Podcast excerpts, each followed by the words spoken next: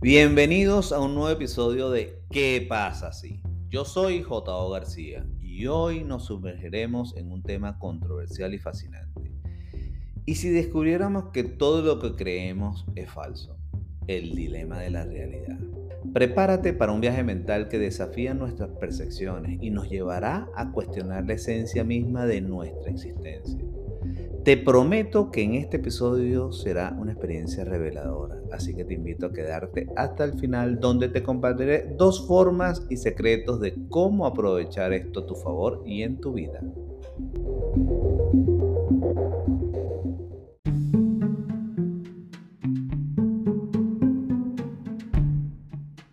La ilusión de la realidad. En un mundo donde la información fluye a una velocidad asombrosa, ¿cómo podemos estar seguros de que lo que creemos es cierto?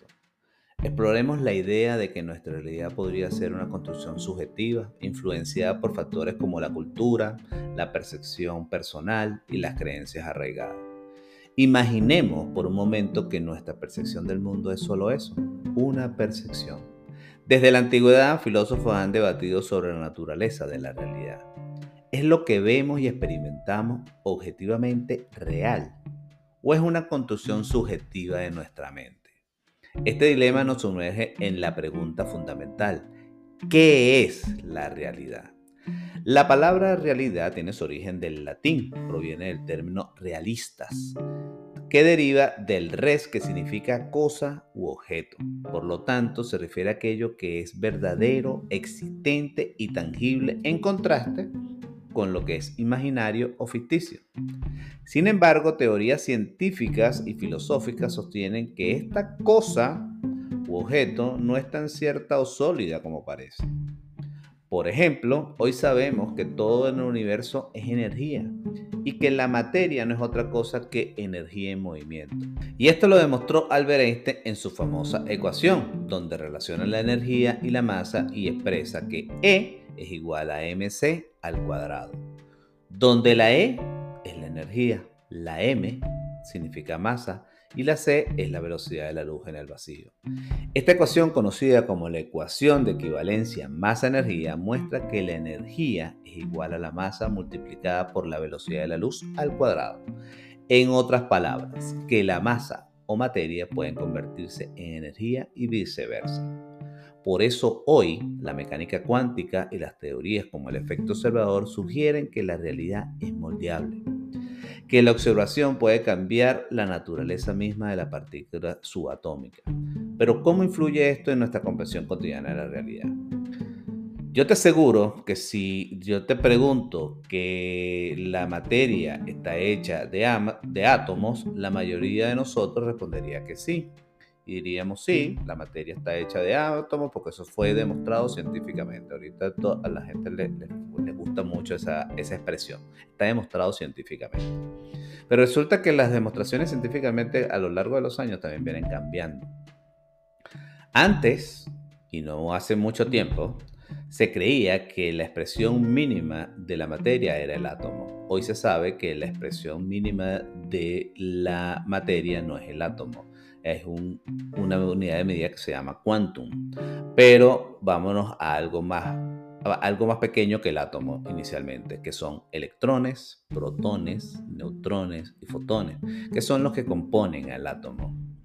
Hoy la, la teoría del efecto observador lo que dice o afirma es que cuando tú agarras en un átomo y empiezas a observar las partículas subatómicas como el electrón, hasta que la persona lo observa, el átomo, el, perdón, el electrón se manifiesta.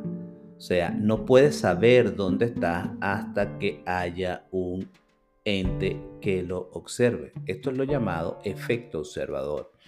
Ahora bien, si traspolamos esto a la parte física eh, mecánica o la, física newtoniana, estamos yéndonos a, lo macro. ¿Cómo afecta esto? Igual, si todo está hecho, como dice en, en el libro de Hermes Trismegisto, como es arriba es abajo, si todo está hecho de átomos, funciona exactamente igual donde pones tu atención, allí estará tu energía y eso es lo que manifestarás. Esa es la realidad. Por eso es que la realidad podríamos decir que es individual.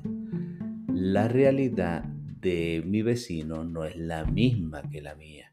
Para él puede ser, no sé, una maravilla yo puedo estar pasando por una desgracia.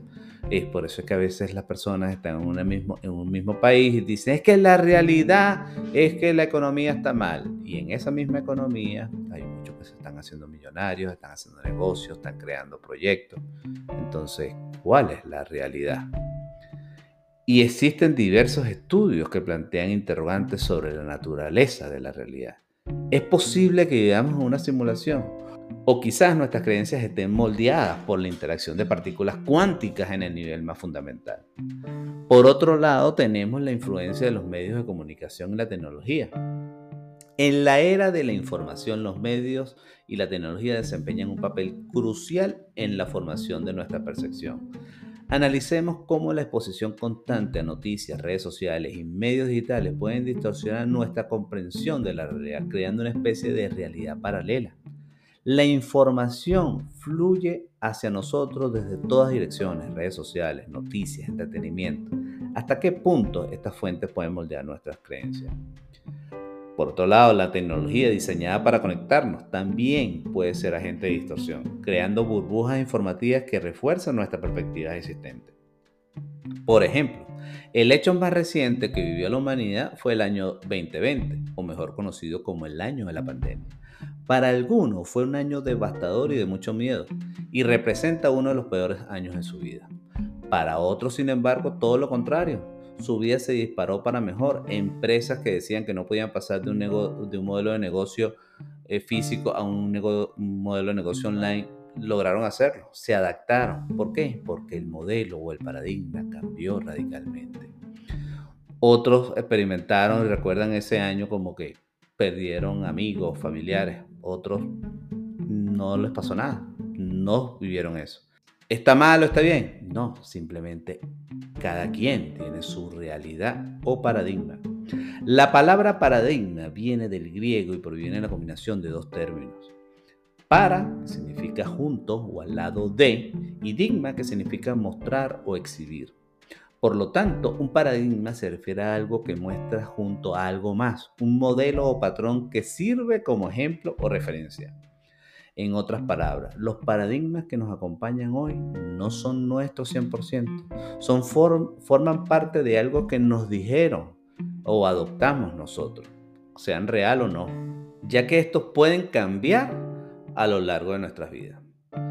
Un ejemplo de un paradigma que puede cambiar cuando nosotros éramos niños, según el hogar donde crecimos, existía Santa Claus, Papá Noel, Niño Jesús, el ratón Pérez, el conejo de Pascua, el hada de los dientes, etcétera, etcétera. Y a medida que vamos creciendo, estas creencias o paradigmas las vamos modificando por otros. Otro ejemplo, ayer un amigo me compartió un titular de un periódico de mi país eh, con fecha 1913 donde el titular era un escándalo que decía primer choque en Caracas, un problema que necesita solución. Y si usted lee la nota de, prensa, comienza con alarmas que, que, los carros son una desgracia para la humanidad, que eso no va a funcionar porque van a velocidades, imagínese, por la calle de 15 y 20 kilómetros por hora. Y hoy cualquiera de nosotros lee esas notas y se ríe. ¿Por qué? Porque el paradigma actual es otro. Prácticamente podemos, para nosotros salir, lo primero que pensamos es en el carro. Y si a veces si no tenemos carro, dice yo no puedo ir porque no tengo, no tengo carro, no tengo cómo irme, o tengo que llamar a un Uber. O sea, es cuestión de el mapa que tengamos en el momento. Entonces, hasta este punto, podríamos afirmar que la realidad es un fenómeno individual ya que forma parte del sistema de creencias e información que posee cada individuo y viene dado por toda la información adquirida por él o ella durante toda su vida. Dicho esto, la única forma de desincorporar un modelo o paradigma es adoptando otro. En otras palabras, el desafío de desaprender. Pero para desaprender se puede ser tan crucial como aprender ya que nos sumerge en la difícil tarea de cuestionar nuestras creencias arraigadas, desafiando la comodidad de nuestras percepciones establecidas. ¿Cómo podemos abrazar la incertidumbre y estar abiertos a nuevas perspectivas? Desaprender es un acto valiente y que requiere coraje de nuestra parte. ¿Qué estrategia podemos utilizar para desafiar nuestras creencias arraigadas explorando técnicas de mente abierta y aceptando la incertidumbre?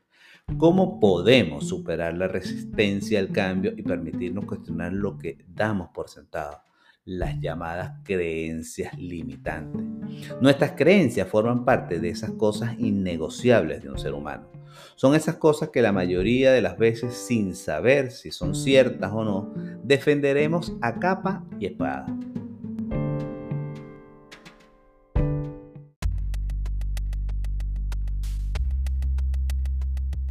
Así que yo te invito a qué pasa si reflexionas sobre la idea de que todo lo que creemos podría ser falso.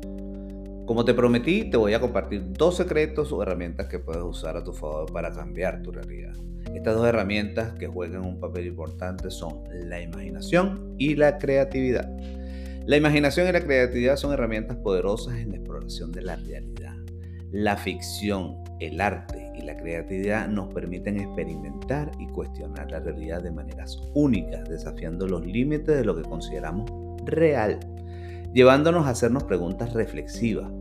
¿Cómo afectaría esto a mi vida diaria, relaciones y sentido de identidad? ¿Estoy listo o lista para aceptar el desafío de cuestionar la realidad que conozco? ¿Será cierto que con cambiar mi percepción de mi vida actual puedo cambiar mi vida? Te invito a que compartas tus reflexiones en los comentarios y te unas a la conversación. Recuerda siempre nuestro lema, hagamos que las cosas sucedan. No olvides suscribirte, dejar un me gusta y tus comentarios. Gracias por acompañarme en este viaje y a través de este espacio. Yo soy J.O. García y esto fue ¿Qué pasa así? Recuerda que eres el héroe o la heroína de tu propia historia. Solo queda de ti aceptar tu rol en esta aventura apasionante llamada vida. Hasta una próxima oportunidad y gracias por escuchar, pero sobre todo por pasar a la acción.